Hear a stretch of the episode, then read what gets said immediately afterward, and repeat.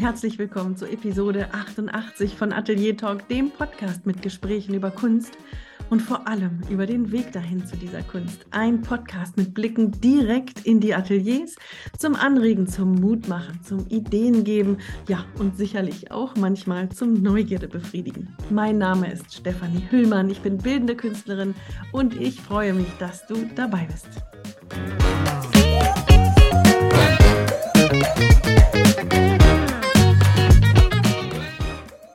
Heute habe ich wieder ein Interview für euch.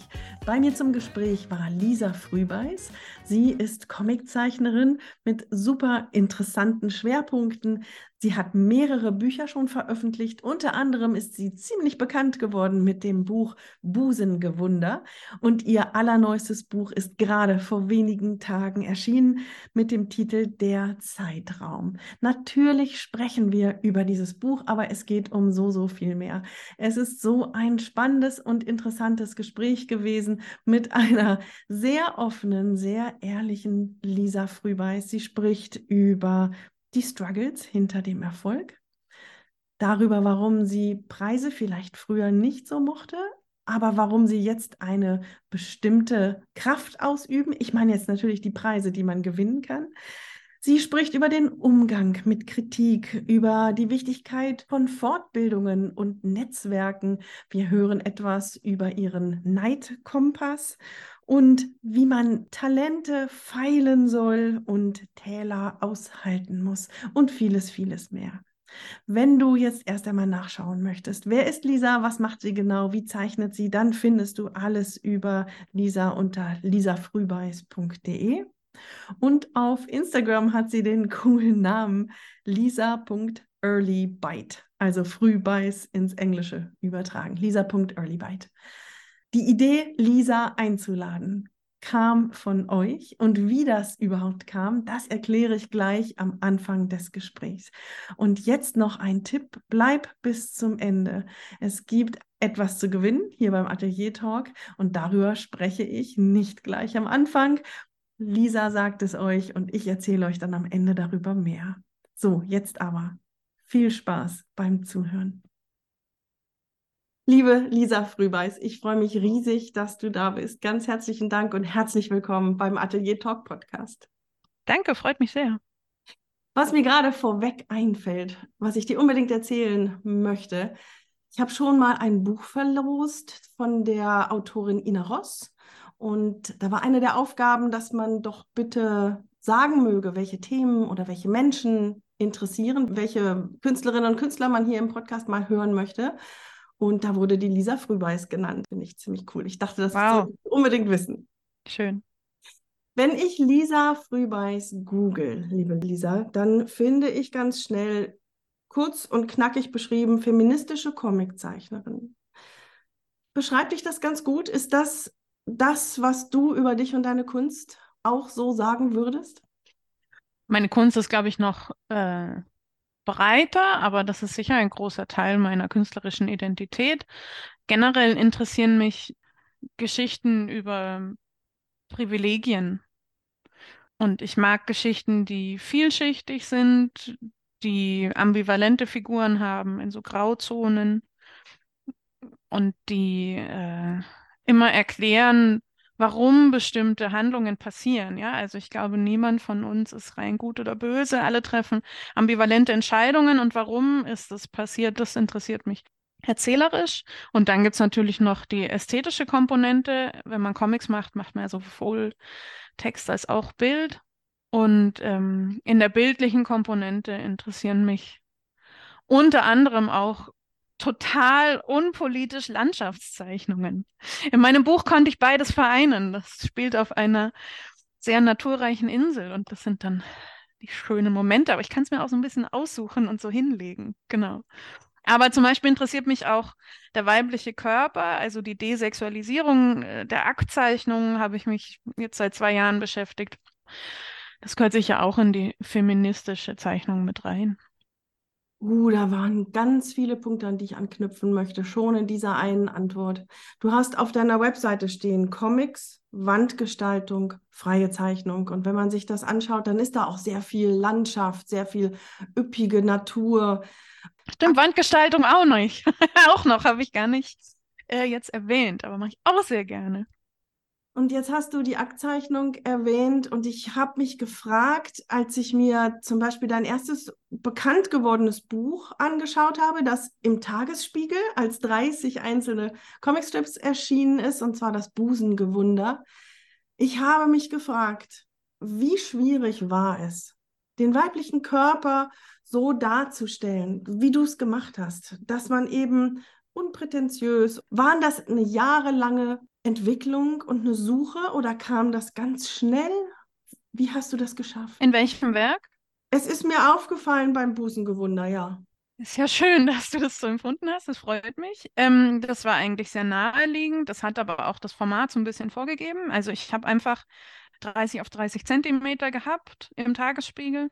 Ich war nicht die Einzige, sondern wir waren zu viert, äh, haben uns immer quasi gereiht an den Sonntagen und wie ich dieses Format gefüllt habe. Man nennt das ein Zwölfer im Comic, also ein 4x3 Raster mit zwölf Panels, hat dann eine bestimmte Panelgröße in diesen 30 auf 30 Zentimeter ergeben, die mir so ein bisschen vorgegeben haben, dass der Körper kleiner ist als der Kopf und dann entsteht so ein Karikaturformat und das hat natürlich auch zu dem rotzigen Glossenstil gut gepasst. Das also, haben Sie vorgegeben. Dass der Körper kleiner sein muss als der Nein, Kopf. ich habe das vom Format, ich habe diese 30 auf 30 Zentimeter völlig frei füllen können. Und ich habe beschlossen, ich mache einen Zwölfer, so erzähle ich quasi, in diesem Rhythmus. 20 ist wahnsinnig schwierig und 24 wäre dann wieder ganz kleine Panels, ja. Ich habe immer diese, ich muss immer diese Fläche füllen. Und im Zwölfer konnte ich so einigermaßen gut mit zwei, drei Pointen und ein bisschen Wissen füllen. Also die, der Erzählrhythmus in den Panels ist ausschlaggebend für die Wahl. Und in dieser Panelgröße war es dann leichter, Figuren mit großem Kopf zu zeichnen, weil der Kopf ist wichtig. Der trägt Emotionen. Dann brauche ich eigentlich nur noch so einen Stumpen als Körper und dann noch vielleicht so ein bisschen Arme und Beine, die rumwedeln. So entsteht auch dieser Karikaturstil. Weil alles, was wichtig ist, macht man groß, alles, was unwichtig ist, macht man klein. So, genau. Und das war jetzt die technische Komponente. Natürlich hat gleichzeitig diese Karikaturmethode eine desexualisierende Nebenwirkung. Ja, das hat alles sehr gut reingepasst und ich kann damit funny erzählen, aber gleichzeitig auch natürlich war das im Zeitungskontext, wo ich erstmals publiziert habe. Kann ich auch so ein bisschen was erklären immer noch. Also es reicht, ja, sonst könnte ich halt nur Gesichter machen. Also es war so ein, so ein Mischding, was sich einfach sehr automatisch ergeben hat. Es war eine super Lösung für alle Sachen, die ich vorhatte. Und beim zweiten Buch musste ich das dann komplett umstellen, weil die Geschichte halt andere Figuren erfordert hat. Deswegen habe ich tatsächlich mit dem Aktzeichnen angefangen. Aber dieses Unprätentiöse, das war natürlich auch schon damals mir total wichtig. Also, das ist aber auch eine feministische Karikaturentradition. Claire Bretigé macht das ja auch schon. Ja, es geht halt einfach darum, wenn man eine Frauenfigur sexualisiert, dann wird sie halt durch den männlichen Blick gesehen und muss gerettet werden. Und so wie zum Beispiel die äh, berühmteste im, in der Historie aller feministischen Zeitungsveröffentlichungen, Zeichnerinnen, anschaut, wie die Frauenkörper zeichnet, eben Claire Britische, dann ist es ganz ähnlich, ja, super unsexualisiert und äh, kann die Figur dadurch viel, viel, viel flexibler einsetzen in der Geschichte. Mhm. Dann hast du auch gesagt, du magst diese Geschichten, du magst es dir anschauen, die verschiedenen Perspektiven, niemand ist schwarz, niemand ist weiß. Und du schaffst es ja in diesem Alltagsgeschehen, die Dinge auf so eine Vogelperspektive zu heben. Du bringst es auf den Punkt, wie schaffst du es? Ist das etwas, was dir in die Wiege gelegt wurde? Oder ich habe mich gefragt, ist es etwas, was durch diese politische Zeichnerin ja immer mehr genährt wird und immer intensiver wird? Ja, sowohl als auch und weder noch. Ah, okay, also ich glaube, mal. niemand kriegt irgendwas in die Wiege gelegt. Ich glaube, dass ähm, ich sicher eine Anlage habe für einen, einen äh, strategischen Blick, aber den habe ich auch scharf genährt, weil er mich interessiert. Also ich ähm, wahrscheinlich habe ich den schon vor dem feministischen Content machen gut geschärft. Und ich hatte zum Beispiel Englisch-Leistungskurs und da haben mir die Buchanalysen wahnsinnigen Spaß gemacht. Also es war schon immer was, was ich total gerne mochte. Ich habe aber auch ein intrinsisches Interesse und das hat nicht nur mit dem Feministischen zu tun. Natürlich ähm, schärft es auch den Blick. Ja, aber ich habe wirklich ein intrinsisches Interesse, Systeme zu verstehen. Das macht mir unglaublich Spaß. Und da geht es um, also in allen Bereichen, ja, das war auch schon so, als ich die Sendung mit der Maus geschaut habe, wie ich sechs Jahre alt war. Deswegen meine ich, also ähm, mhm. ein lebenslanges Feilen an diesem, an diesem äh, Talent, aber aus wirklich natürlichem Interesse. Es ist nicht so, dass ich es schon immer konnte und es ist aber auch nicht so, dass es der Feminismus mit sich bringt, sondern da kann ich mich einfach ewig reinfuchsen. Mhm. Ja, da ist aber ein Teil Wiege auch mit dabei, eben dieses Interesse. Ich, ich mag diesen Schicksalsgedanken tatsächlich nicht so gern, weil ich den, oder diesen Talentgedanken, mhm. den lehne ich ähm, ab. Also ich mag auch nicht dieses, ja, du kannst gut zeichnen, du hast das Talent. Ich glaube, dass das ist dann so ein Zurücklehnen, man hat es oder man hat es nicht. Und ich glaube, alles, was, was im Leben so passiert und gut läuft, basiert halt meistens auf wahnsinnig viel Arbeit also es gibt nicht die Hand Gottes. Ja, und auch gerade mit der, mit der künstlerischen Tätigkeit, hast du denn früh angefangen mit Zeichnen und Malen? Ja, tatsächlich. Meine Mutter war alleinerziehend und ich konnte nachts immer nicht einschlafen. Dann hat sie mich schon mit zwei, also sie sagte immer, ich habe gemalt, bevor ich gesprochen habe. Sie hat mich an ihren Schreibtisch mitgesetzt und ich habe, nee, sie hat gearbeitet, ich habe gezeichnet, ja. Und äh, das hat, ich hatte aber auch ein musikalisches Talent und jetzt schreibe ich ja auch und da hatte ich sicher auch ein Talent, das habe ich mich nie getraut und die Musik, da war ich zu faul. Also es war auch hier das, was mir einfach am meisten gegeben hat, Spaß gemacht hat, wo ich, wo ich die Tätigkeit einfach genossen habe und das habe ich auch wirklich immer und ganz viel gemacht. Also so, deswegen meine ich ja, dass sowas, äh, diese Schärfungen von Sachen, die, die da sind, die starten vielleicht mit so einem Funken, aber meistens ist es dann durch eine sehr lange äh, Feilung und natürlich auch durch viel Frusttoleranz. Oh ja, da hast du recht. ja. Also wie sehr interessiert einen das Ziel und motiviert einen durch Täler zu gehen? Ja, also auch dieses feministische Denken also äh, die, die Einarbeitung in feministisches Gedankengut, da muss ich natürlich auch erstmal am Anfang feststellen, wie wenig Ahnung ich habe. Ja, aber das Ziel hat mich halt. Und währenddessen publizieren. Also ich, ich natürlich, wenn ich die Sachen jetzt angucke, merke ich, oh ja, ganz schön naiv, meine ersten Episoden. Aber so ist es ja immer mit einem Wissensstand. Irgendwer ist immer besser, irgendwer weiß immer mehr.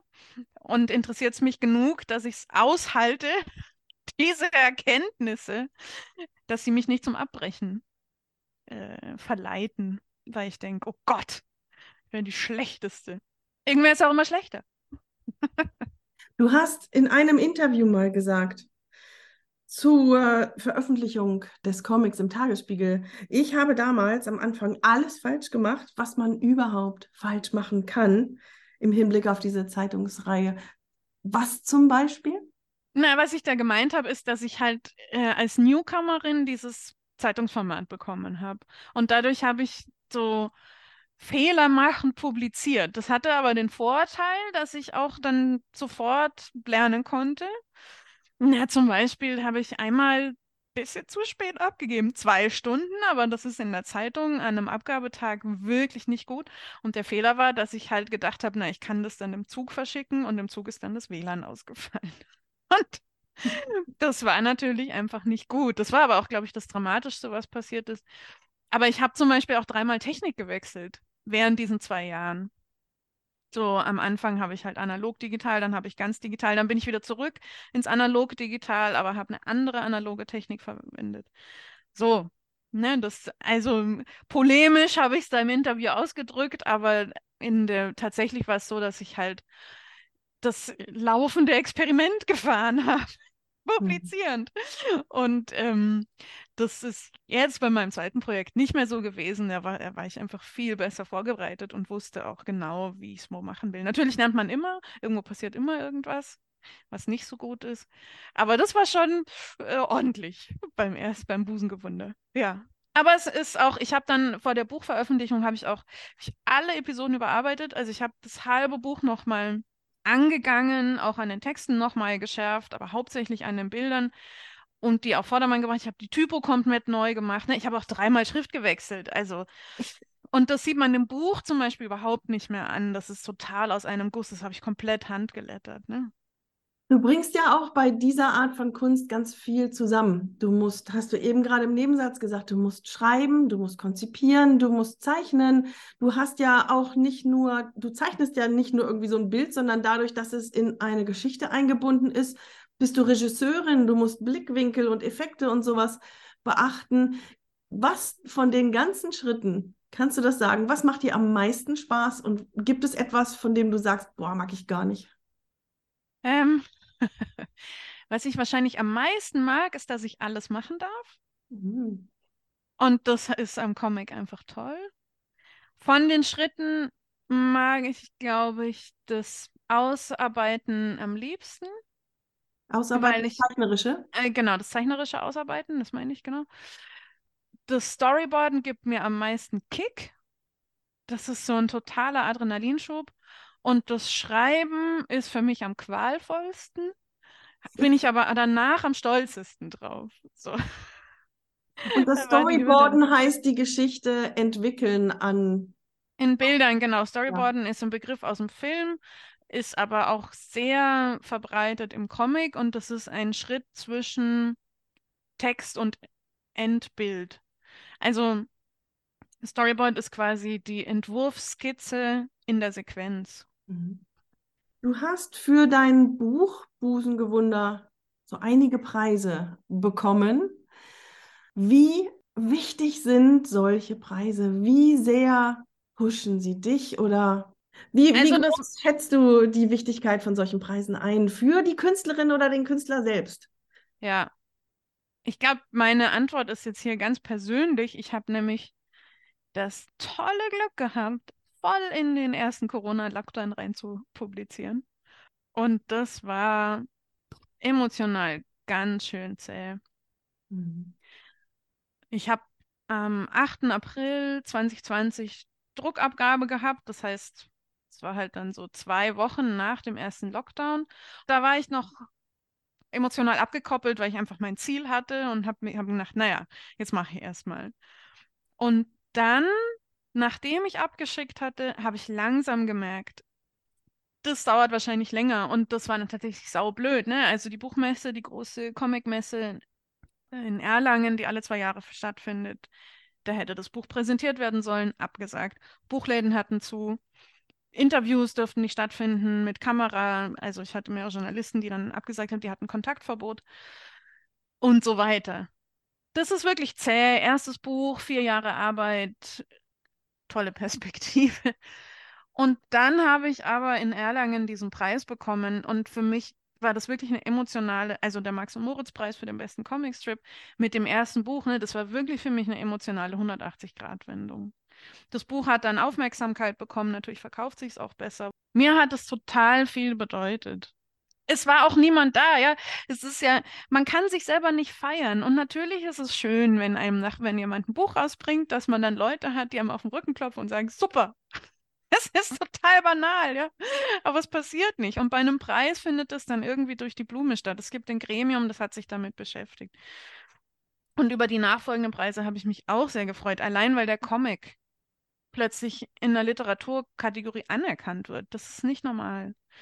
Und der Bayerische Kunstförderpreis äh, macht es und das finde ich fantastisch. Was an dem Preis auch toll ist, ist, dass er sein oder mein Leben lang, aber der KünstlerInnen Leben lang bleibt. Wird nicht mehr weggenommen. Ja? Ein Buch geht vielleicht, verkauft sich nicht oder äh, läuft aus dem Druck und der Preis ist immer da. Ich möchte aber auch dazu sagen, noch zur Klärung, weil ich jetzt Preise hier so positiv, ich fand die früher total doof und prätentiös. Und habe immer gedacht, ich bin nie so eine Person, die sich bei Preisen anmeldet. Und was ich jetzt schon gemerkt habe, ist, dass wenn man, gerade wenn man künstlerisch arbeiten möchte, ähm, das leichter ist mit Preisen, weil einen die Preise wie so eine externe Validierung in der künstlerischen Richtung geben, wo es dann leichter fällt, weiter in diese Richtung zu gehen. Also im Gegensatz zu einer dienstleisterischen Arbeit. Ja, da ist es natürlich auch, es gibt auch dienstleisterische Preise und da, da gibt man dann auch so eine externe Validierung halt für Kunden, die mit einem arbeiten, aber mit einem Preis. Es gibt meistens nicht so viel Geld, wie die Leute denken. Beim Max- und Moritz-Preis gibt es zum Beispiel kein Geld.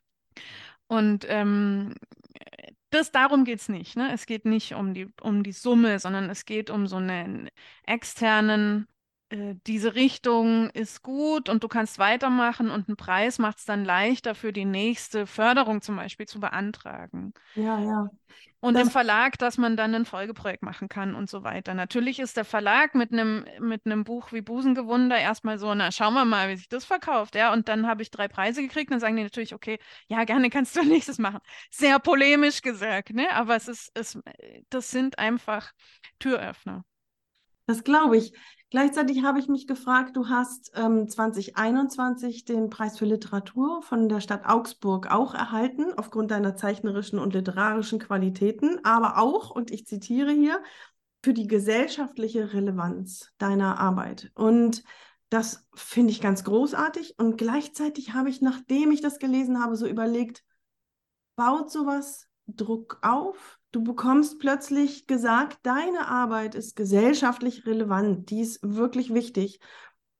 Das hebt die eine Person und gibt ihr Flügel und sie kann vielleicht mit sehr viel Begeisterung die nächste Sache anpacken und wiederum jemand anderen könnte es niederdrücken, weil, oh Gott, ich muss jetzt wieder gesellschaftlich relevante Themen hervorbringen und sie auch super umsetzen, was hat so ein Preis oder so, so, so Worte auf, auf dich für einen Effekt? Ähm, also, also diesen Teil der Laudatio fand ich weder besonders erdrückend noch besonders beflügelnd. ich fand die Laudatio total schön. Die hat an einer anderen Stelle gesagt, dass sie äh, so ungefähr die Denkschärfe mögen und sowas freut mich dann total. Während das mit der gesellschaftlichen Relevanz, ich, ja, okay, meine Interessen sind halt jetzt gerade zufällig gesellschaftlich relevant. Als ich angefangen habe, war es noch überhaupt nicht so. Ja, 2016, das war ein halbes Jahr vor MeToo. Mhm. Da war das noch ein, ein Schimpfwort, Feministin. Das hat sich jetzt halt zufällig gerade ganz schnell geändert. Und ich glaube, dass es auch genauso schnell wieder sich von dannen machen kann. Wie ähm, gehst du mit Kritik um, wenn sowas, wenn das ein Schimpfwort ist und du fängst an, so zu arbeiten? Wie hältst du sowas aus? Wie gehst du mit Kritik um? der Comic ist nur entstanden, weil ich so viel gestritten habe. Also der erste Busengewunder ist aus vielen Streitgesprächen entstanden. Ich habe da ein großes Bedürfnis, meinen Stadtpunkt noch klarer zu machen. Und ähm, mag das Medium Comic, weil er, weil er, glaube ich, sehr empathisch auch agieren kann durch das Bild. Mhm. Das finde ich total schön, dass er, dass er Blockaden abbaut, Denkblockaden. Wenn mich jemand als Feministin beschimpft, in Anführungszeichen, habe ich damit jetzt kein Problem.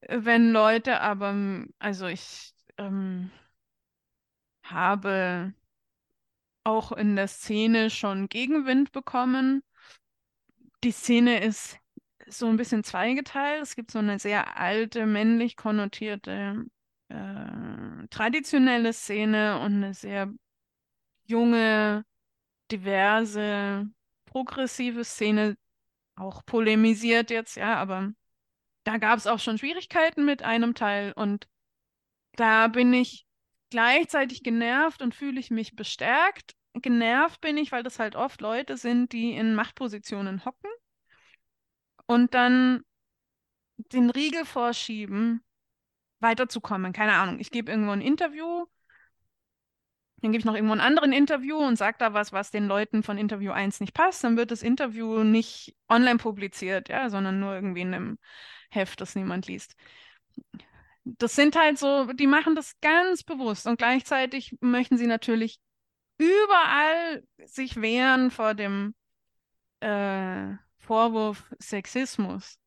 Und diese Dualität, die finde ich halt anstrengend, wieder auf das System betrachtet. Ich habe vorhin schon gesagt, was ich für ein Systemliebhabende äh, bin. Und das nervt mich dann viel eher, als wenn, wenn da so ein blödes, äh, blöder Kommentar fällt. Also, wenn Leute die Macht die sie haben, ausnutzen, um Sachen, die sie, wo sie den Fortschritt oder die Richtung nicht mögen, verhindern.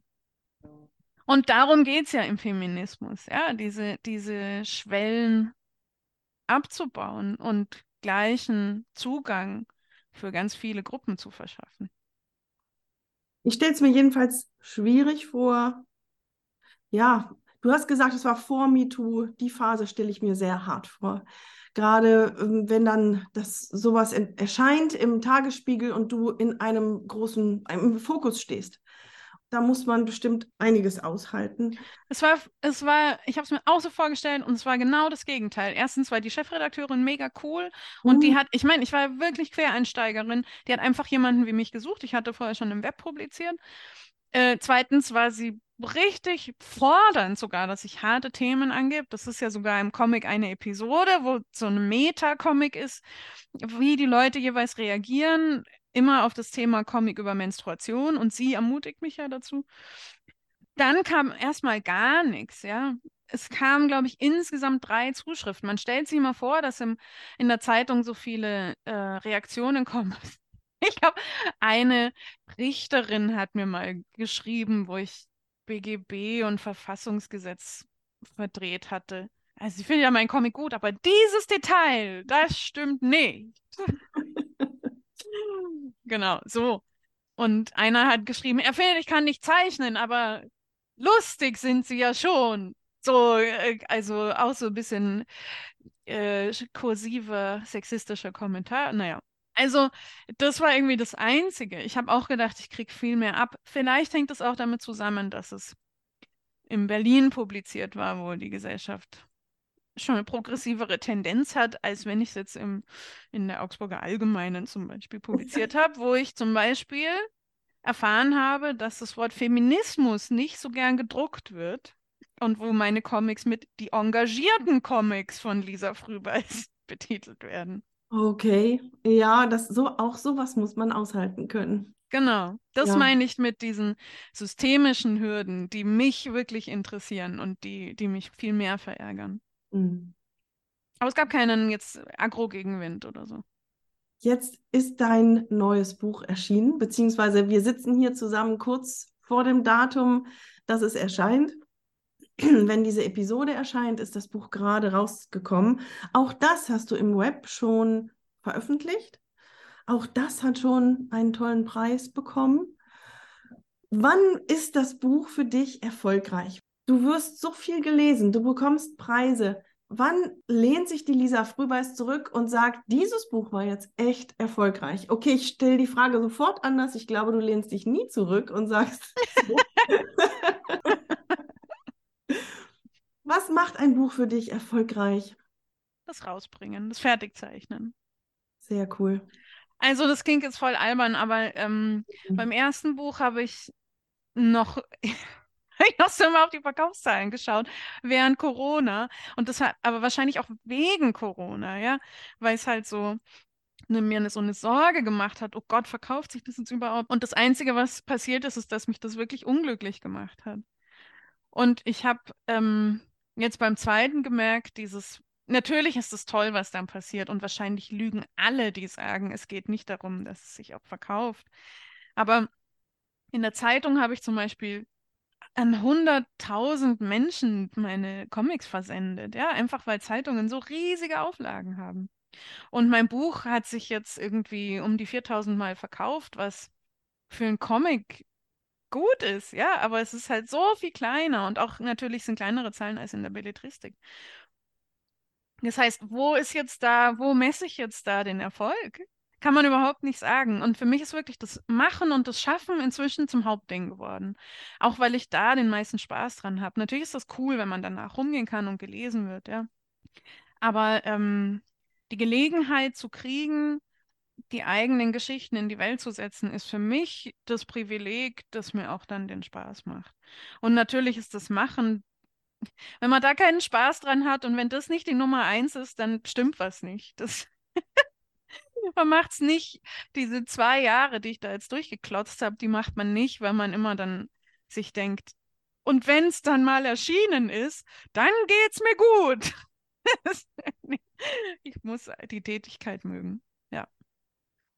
Da hast du mal ganz kurz in deiner Antwort all diese Punkte abgehakt, die ich mich gefragt habe. Richtig, richtig klasse. Vielen Dank dafür. Und bevor ich jetzt noch zu dem Buch weiterfrage, du hast eben gesagt, es ist ein Privileg, dass ich das machen kann, was ich mache. Wie bist du dazu gekommen? Wie hast du es geschafft, das zu machen? Also ich meine damit, dass das Privileg ist, dass man quasi Teil des Geschichts des erzählenden Geschichtskanons wird. Ja, das ist Geh weiter, dass du es geschafft hast, dem zu folgen, was dir wirklich Spaß macht, was du eben angesprochen ja. hast. Es gibt viele Menschen, die haben Begeisterung für bestimmte Dinge und hören damit irgendwann auf oder fangen ja. gar nicht an zu verfolgen, weil der Kopf sagt, ach komm, das ist doch nicht, das ist ein Hobby. So, und du hast. Ja, oder haben nicht die Zeit dazu, ne? Darum geht ja auch mein Buch. Also, das meine ich auch mit Privileg. Es mhm. haben einfach nicht alle auch ähm, die zeitlichen und finanziellen Möglichkeiten, sich mit Kunst zu beschäftigen, weil es einfach auch gewisse finanzielle und zeitliche Hürden mit sich bringt. Ähm, tja, wie habe ich das geschafft? Mir fällt in dem Zusammenhang bei der Frage sofort ein Wort ein, das du in einem anderen Interview mal gesagt hast das, du hattest da gesprochen von deinem, ich fand es so großartig, deinem Neidkompass. ja. Dass du dem Neid gefolgt bist und gesagt hast, das ist schon ein bisschen her, dass du hast den Neid unterteilt in einen guten Neid und einen schlechten Neid. Ja. Und du bist dem ähm, Guten gefolgt. Ja. Neid und Missgunst, genau. Mhm. Also das ist das eine, glaube ich, oder das erste, erkennen, was einem halt wirklich wichtig ist. Das zweite ist natürlich aber dann auch sich trauen, den Weg zu gehen und natürlich erstmal viele Jahre in Kauf zu nehmen, wo es noch nicht klappt. Und die Frage ist immer, wie sehr will ich es? Und offensichtlich wollte ich sehr hart. Das habe ich ja schon am Anfang erwähnt, also hält man die Täler aus. Mhm. Und macht es mir Spaß genug? Also es ist einfach so, ja, ich habe lange auch Animation gemacht. Äh, im Studium und am Anfang ein bisschen nach dem Studium. Es hat mir nicht so viel Spaß gemacht. Und die Mischung aus, es macht mir meistens Spaß und ich, ich will das Ergebnis ist sicher ganz essentiell. Und dann kommen sicher viele kleine andere Dinge rein. Mein Rezept, das ich immer mitgebe, es für mich gut funktioniert hat, ist ähm, erstmal machen. Nicht warten, bis einen jemand erkürt. So. Weil die gibt es nicht, ja. Es steht immer jemand anders auf der Matte. Also niemand wird zu jemandem kommen und sagen, du hast noch nichts gemacht, aber auf dich haben wir schon immer gewartet. Die Person muss man selber sein. Oh, äh, dann ist noch ein Ding vernetzen. Also es ist viel leichter, wenn man die Struggles, die Leiden, die man hat, abgleichen kann mit den Leiden anderer KollegInnen.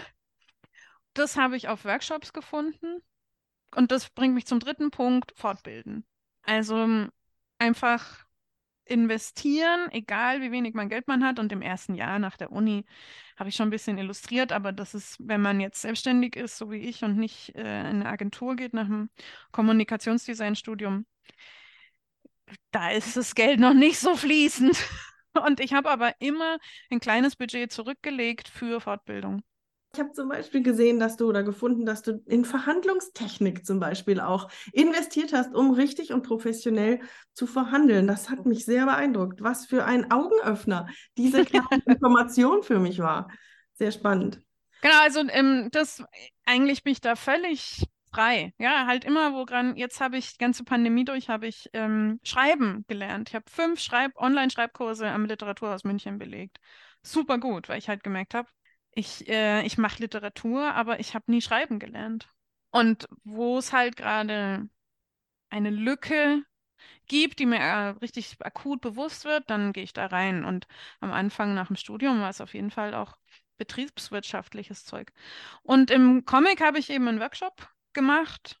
Ähm, da habe ich ein, sowohl andere Kolleginnen kennengelernt, die ähnliche also das ist das Comic-Seminar Erlangen, das auch angekoppelt ist an dieses äh, Festival und die haben, alle haben so halbfertige Stories oder so ein Drittel oder so, ja, und da gibt es zwei MentorInnen, die einen betreuen. Das findet jedes Jahr statt, das ist super gut. Und dann gibt es aber auch immer eine Ausstellung auf dem Festival. Und da gehen auch tatsächlich Scouts von den Verlagen rein und gucken. Und das sind viele Leute, die ich da kennengelernt habe, die so gleichzeitig mit mir publiziert haben und auch ähnliche Wege haben. Und das ist halt super genial, ja. Wir, wir machen Story-Ping-Pongs, ja. Wir, wir entwickeln unsere Geschichten zusammen. Wir äh, haben, wir teilen unsere Schicksalsschläge in die negative Richtung. Oft, und das vergessen viele, und für mich war das auch immer wieder ein Augenöffner. Wenn man einen Erfolg sieht, ja, sei es ein Preis, sei es ein Stipendium, ich habe auch viele Stipendien und Residencies bekommen, aber auch mit einer Verlagsveröffentlichung, sind dahinter zehn Ablehnungen.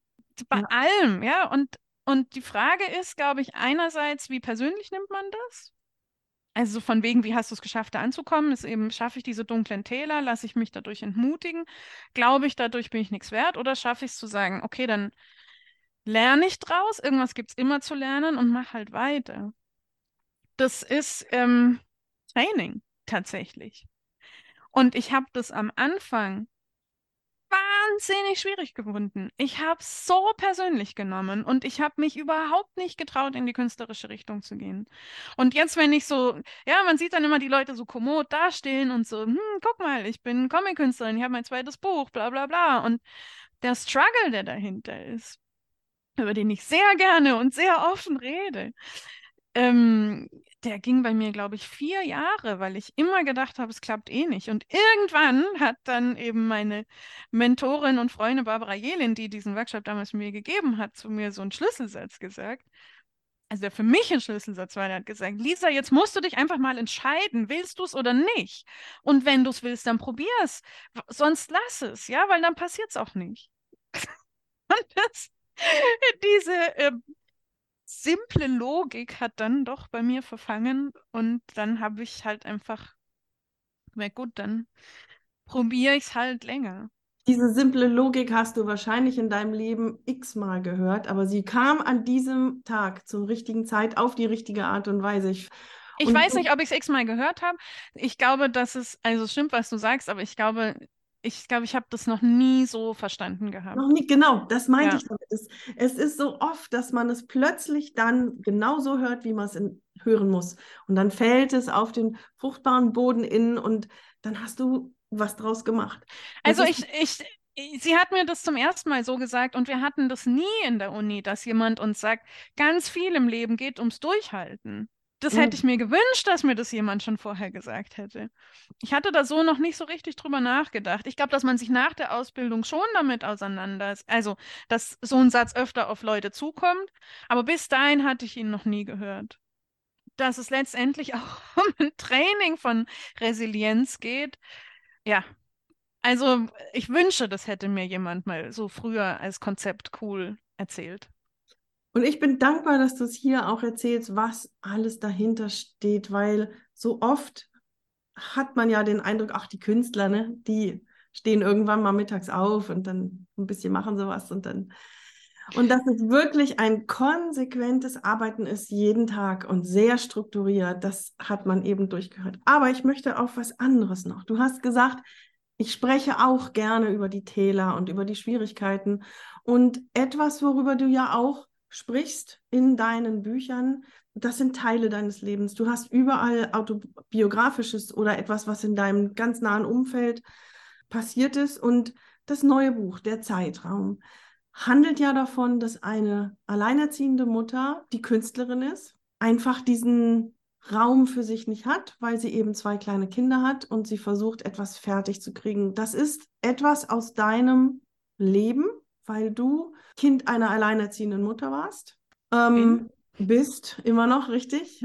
Das ist ein Teil deines Lebens, weil du dich damit beschäftigst, wie ich als Künstlerin, wie komme ich damit klar später mal, wenn ich Kinder habe und in der Kunst arbeite.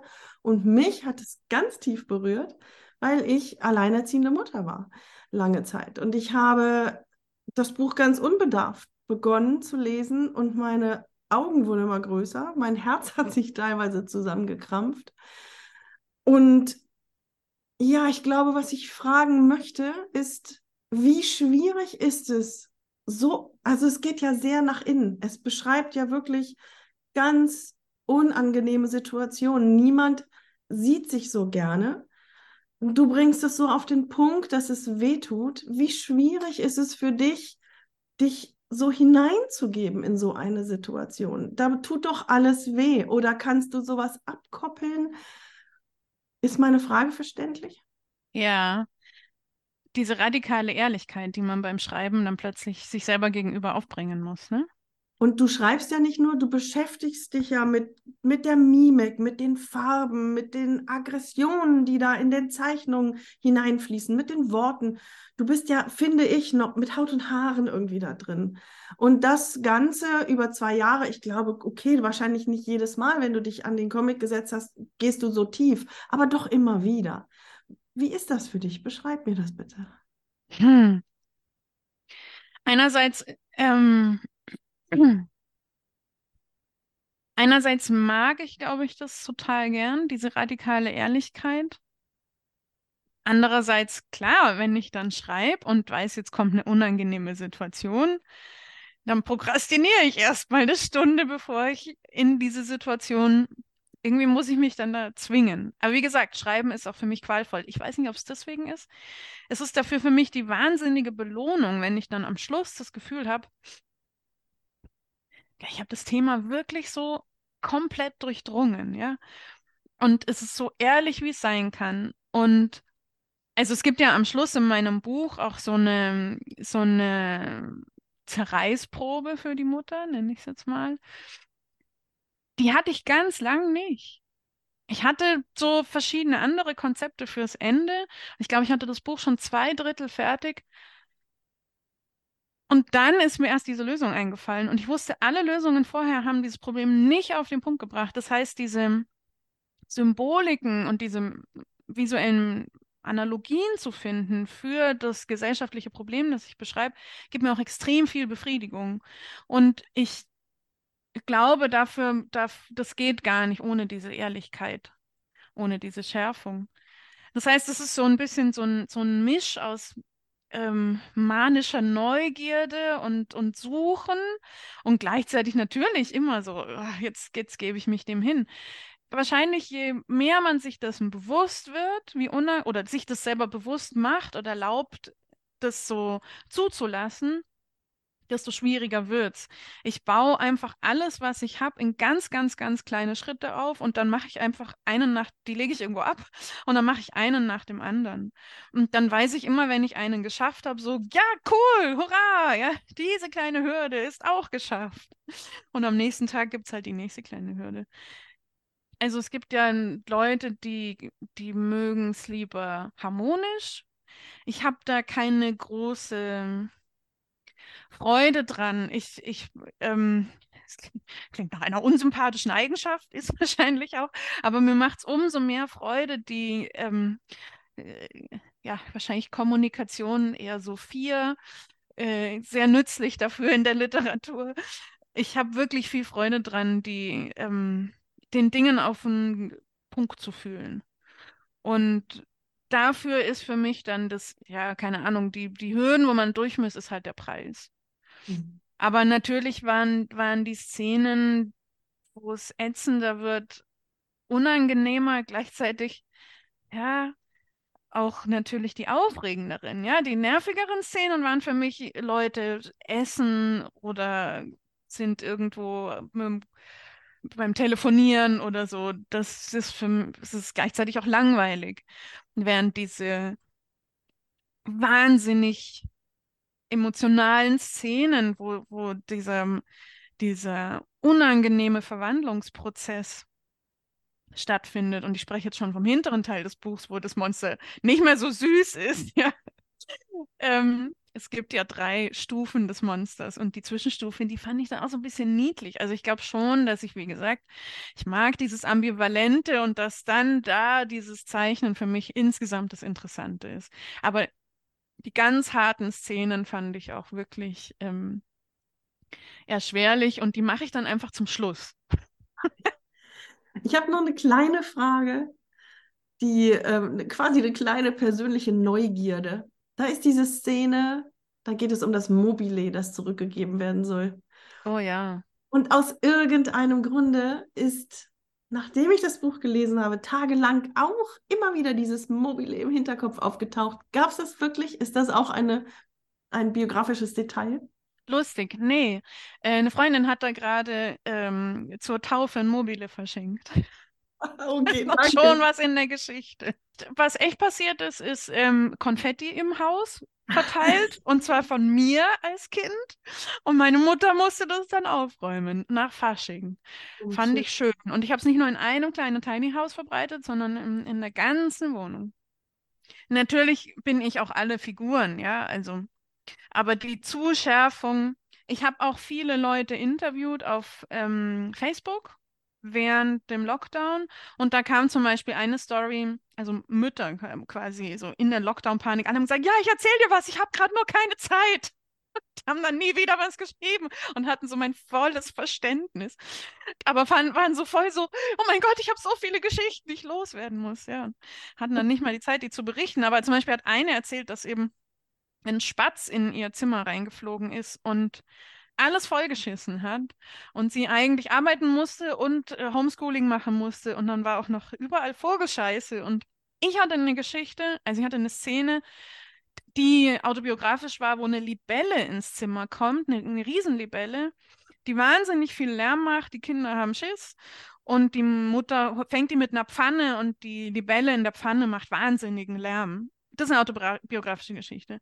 Und dann habe ich die beiden Geschichten zusammengefügt und habe eine Möwe draus gemacht, die in das Zimmer, die ist dann noch einen Hasen, weil es Blut und Fäkalien, genau.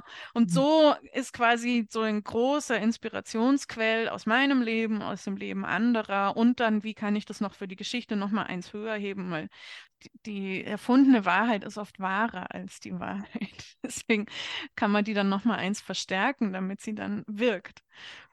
Ja, so läuft es oft. Wie sieht dein Atelier aus? Kannst du überall arbeiten? Ähm, ich bin total leicht ablenkbar. Deswegen habe ich wahnsinnig gerne ein Atelier. Das war schon immer so. Ich habe Glück, ich habe ein sehr großes Atelier. Ich bin in der Antonspfründe in Augsburg in der Altstadt. Ein 600 Jahre altes Haus, das von dem Künstlerverein Die Ecke verpachtet wird. Habe ich mich beworben, so ganz offiziell und wurde ausgewählt. Und da war erst ein kleines Zimmer frei und dann bin ich eins abgegradet worden und jetzt habe ich ein größeres. 30 Quadratmeter, das ist so zweigeteilt, ganz ulkig. So eine komische Treppe in der Mitte, wo man erst raufgeht und dann wieder runter ins nächste Zimmer. Und ähm, in einem habe ich so ein bisschen so ein Showroom und einen Tisch und äh, einen bequemen Stuhl. Und im anderen, genau, da kann ich quasi den Vorhang zumachen und dann kann ich da im schönen Teil Leute empfangen. Und im anderen ist quasi meine Werkstätte. Da habe ich ich habe immer schon versucht, zwei Tische zu haben, einen für Rechner und einen Architekturtisch, der meinem Rücken ein bisschen entgegenkommt. So viel auch, so kannst du überall arbeiten. Irgendwann gibt halt der Rücken Restriktionen. Also ich kann überall arbeiten kurz und wenn ich wo lang arbeite, brauche ich einfach äh, einen schrägen Tisch.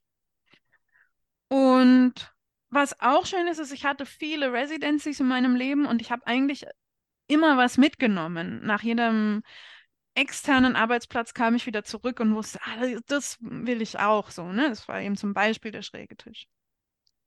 Da bin ich richtig so, inzwischen bin ich richtig systematisch auch mit meinen Dingen. Also da ist alles aufgebaut. Ich nehme meinen Laptop auch nicht mehr mit nach Hause.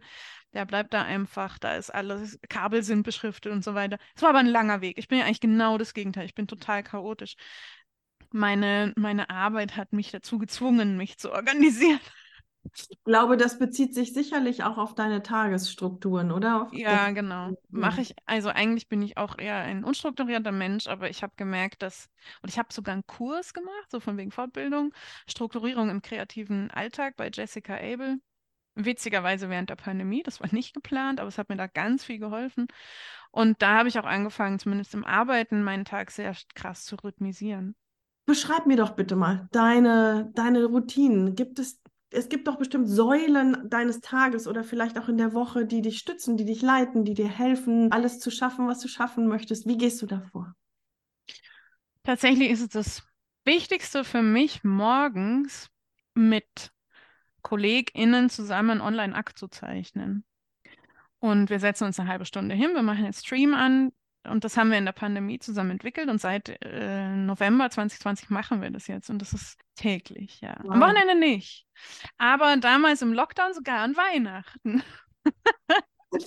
Am 24. Das machen wir eine halbe Stunde, auch richtig so, hallo, dann geht's los. Alle Mikro aus, zeichnen 25 Minuten und dann zeigen und dann tschüss, bis morgen. So. Was gibt das dir für den Tag?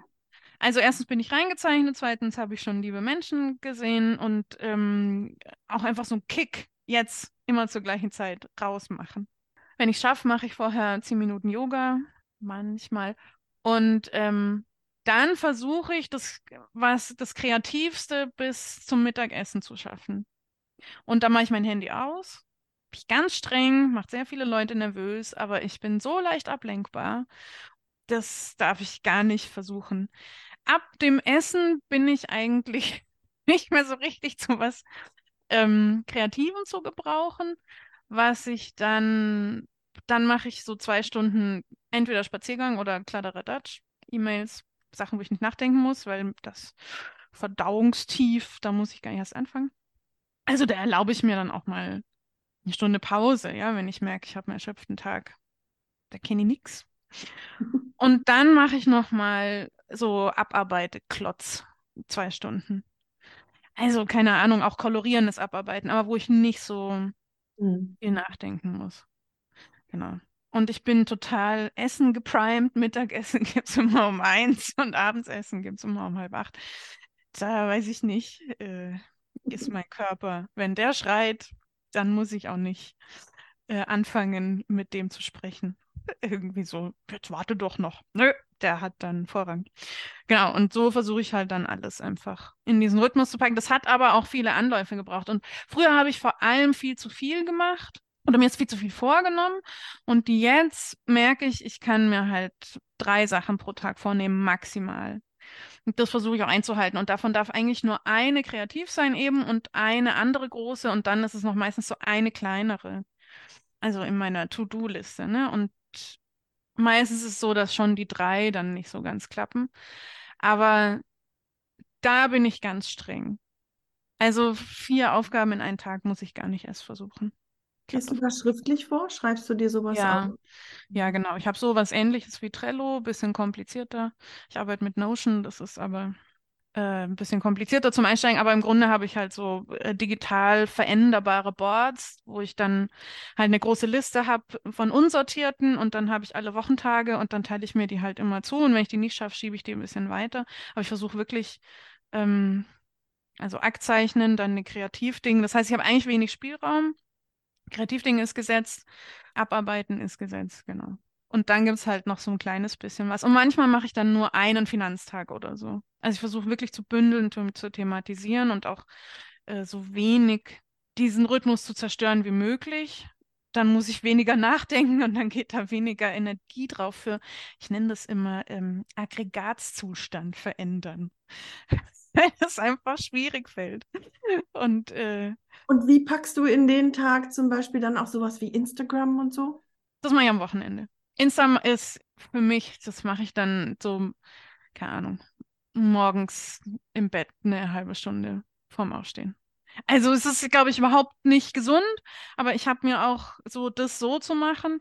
Aber gleichzeitig habe ich mir bei Instagram ganz lang gesagt, nee, du machst es einfach pro Woche einen Post und der ist Montag, äh, der ist sonntags und dadurch fällt es aufs Wochenende. Äh, manchmal bereite ich es vor, aber ähm, das will ich nicht in meinem Arbeitsalltag haben. Merkt man vielleicht gar nicht so.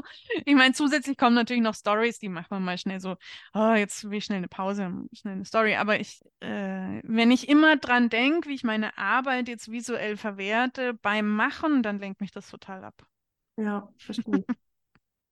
Ich habe aber auch totale Freude dran, dass außenrum ein künstlerisches Umfeld ist. Und in der Pfründe gibt es eben viele Ateliers auf meinem Gang äh, sind viele andere tolle KünstlerInnen. Und das finde ich wahnsinnig cool, wenn ich alleine sein kann, aber ich gehe raus und habe dann den Kontakt zu, zu vielen anderen und Austausch. Oh, das ist echt toll. Da geht mir das Herz auf. Ja. Wie lange brauchst du dahin, Tür zu Tür von zu Hause? Acht Minuten. Nein. Jemand, der äh, nach dem Mittagessen schnell zu einem Zoom-Call rennt, weiß genau, wie viele Minuten es braucht. Acht. Ja. Liebe Lisa, ich hätte eigentlich noch so viele Fragen, aber ganz zum Schluss drei kurze Fragen, um dich nochmal kennenzulernen in der Entweder-Oder-Rubrik, die immer gleich anfängt. Äh, Kaffee oder Tee? Äh, ich trinke nur Kräutertee. Ich trinke keinen Kaffee. Der macht mich total high. Ah. Und Leute, die es immer witzig finden, mal auszuprobieren, finden es dann überhaupt nicht mehr witzig, wenn ich einen getrunken habe. Nur Kräuter, keine, keine Früchte. Ähm, schmeckt mir nicht so. Oh, ja. Meer oder Berge? Berge. Ja. Voll. 100 Prozent. Ich bin voll, ich kletter, ich boulder, ich mache total gern Bergtouren und ähm, es ist mein Nummer eins Reiseziel. Also die Frage ist für mich total leicht beantwortbar. Vielleicht die nächste ja auch. Du schreibst ja, wenn du liest. Belletristik oder Sachbuch? Oh. Zählen Zeitungsartikel als Sachbuch? Weiß Ja. ich nicht. Ich lese anstelle 1 Zeitung. Ähm, und anstelle 2 Comics. Ja. Und anstelle 3 Belletristik, aber alles drei sehr gern. Und ähm, ich habe ich habe tatsächlich lese ich weniger, als mir lieb ist. Deswegen habe ich einen Buchclub, in der einen immer zwingt, pro Monat ein Buch zu lesen. Und das finde ich dann aber auch ganz schön. Also ich höre die beim Ihr euch dann Arbeiten. austauscht auch über Wir das. tauschen uns drüber aus, genau. Und ich höre Bücher als Hörbuch beim Arbeiten. Das ist natürlich was, was der Comic kann. Also in der Zeichenphase kann ich nebenher Hörbücher hören. Und Podcasts hörst du auch? Ja, ich bin sehr wählerisch bei Podcasts, was wahrscheinlich jetzt eine schwierige Antwort ist, aber ich höre äh, total gern so zehnteilige Reportagen. Also dieses Tiefe und wieder dieses System verstehen mag ich total gern. Ich habe gerne den ähm, gehört über die Anschläge im Olympiastadion 1972. Da gab es eine ganz tolle Reportage. Und ich habe gern die What the Fuck Happened to Ken Jebsen zum Beispiel und auch den über den Wirecard-Skandal. Also es sind so äh, für mich so richtige Guzis, dass ich dann in ein Thema so acht Stunden eintauchen kann. Das ist natürlich ganz schön nerdig. Da gibt es doch diesen Podcast, ich glaube, der ist von der Zeit, der heißt Alles gesagt, wo die wirklich Ja, auf, wenn sie fertig sind. Ja. ja, der ist mir aber noch zu krass. Aber was ich von der Zeit total gern mag, äh, sind sowohl die Gegenwart, also das ist der Kulturpodcast, die mm, finde ich total super. Die wird immer ein Gegenwartsthema alle zwei Wochen diskutiert. Und was ich auch sehr gern mag, zum Einschlafen abends, ist ja auch eine Qualität, ist der Augen zu, Ja. äh, der Kunst beschreibt oder wo es Zum um Einschlafen. Künstler. Ja, das mag ich. Halt so schön um Künstlerbiografien. Der beruhigt mich. Und Künstlerbiografien gibt es auch beim Atelier Talk Podcast. Und du hast für die Hörerinnen und Hörer des Atelier Talk Podcast ganz zum Schluss noch ein richtig tolles Bonbon mitgebracht. Ja, ein Buch wird verlost. Der Zeitraum. Von dir. Wo ich sehr dankbar bin, freue ich mich. Genau. Ich erzähle gleich im Outro, worum es geht, wie man teilnehmen kann. Ich freue mich, dass du das machst. Vielen, vielen, vielen lieben Dank. Und dass du da warst, dass du deine Zeit gegeben hast. Vielen Dank. Es hat so viel Spaß gemacht, endlich diese Fragen stellen zu können, die ich schon eine Weile mit mir rumtrage. Vielen Dank und ich wünsche dir ganz viel Erfolg und noch viel mehr Freude an deiner ganz tollen und wichtigen Arbeit. Danke auch für eure Zeit und deine. Ja, danke dir. Spaß gemacht. In diesem Gespräch gab es wirklich viele Anregungen zum Mutmachen, zum Ideengeben. Ich habe auf verschiedenen Ebenen so einiges mitnehmen können. Und du kannst auch etwas mitnehmen, abgesehen von diesem Gespräch natürlich. Es gibt etwas zu gewinnen. Und Lisa hat es schon gesagt, wir verlosen ihr Buch Der Zeitraum. Wenn du teilnehmen möchtest, dann schreib bitte eine E-Mail an atelier-talk at stephanie-hüllmann.com oder schick mir eine DM über Instagram unter ateliertalk.podcast. Bitte nicht an Atelier Talk bei Instagram, das ist ein gehackter Account. Der neue Account heißt ateliertalk.podcast. Und falls du dem alten noch folgst, bitte sofort entfolgen und folge dem neuen. Zurück zum Gewinnspiel. Ich möchte von dir wissen, welche Themen interessieren dich besonders? Welche Personen würdest du gerne mal hören? Schreib mir das an die E-Mail-Adresse oder bei Instagram. Du findest alle Kontakte auch in den Show Notes. Du kannst deine Antwort einreichen bis zum 15. Juni. Alles, was am 15. Juni noch bei mir eintrifft, wird in den Lostopf geworfen und ich bin ganz gespannt schon. Auf der Webseite www.atelier-talk.com findest du Fotos von Lisa, von ihren Arbeiten und natürlich auch von ihrem Atelier. Wir sind ja schließlich beim Atelier Talk Podcast. Außerdem findest du alle Links im Zusammenhang mit dieser Episode und du findest Links zu meiner Webseite und zu der von Julia Silbermann, die die Webseite gestaltet. Lisas Webseite ist lisafrühbeiß.de und auf Instagram heißt sie, ich habe es schon gesagt, lisa.earlybite. Ich hoffe, dass dir diese Episode gefallen hat und wenn ja, habe ich zwei Bitten. Erzähle noch heute einer Person davon, beziehungsweise noch besser, schicke den Link zu dieser Episode an jemanden weiter. Angeblich mögen das die Algorithmen sehr, sehr gerne und schenk mir fünf Sterne bei der Podcast-App deines Vertrauens. Das hilft mir, gefunden zu werden und unterstützt mich und ist immer wieder eine ganz große Freude. Dann bleibt mir nur noch, mich bei dir zu bedanken fürs Zuhören und ich hoffe, du bist nächste Woche wieder dabei. Tschüss, bis dahin alles Gute, deine Stefanie Hüllmann.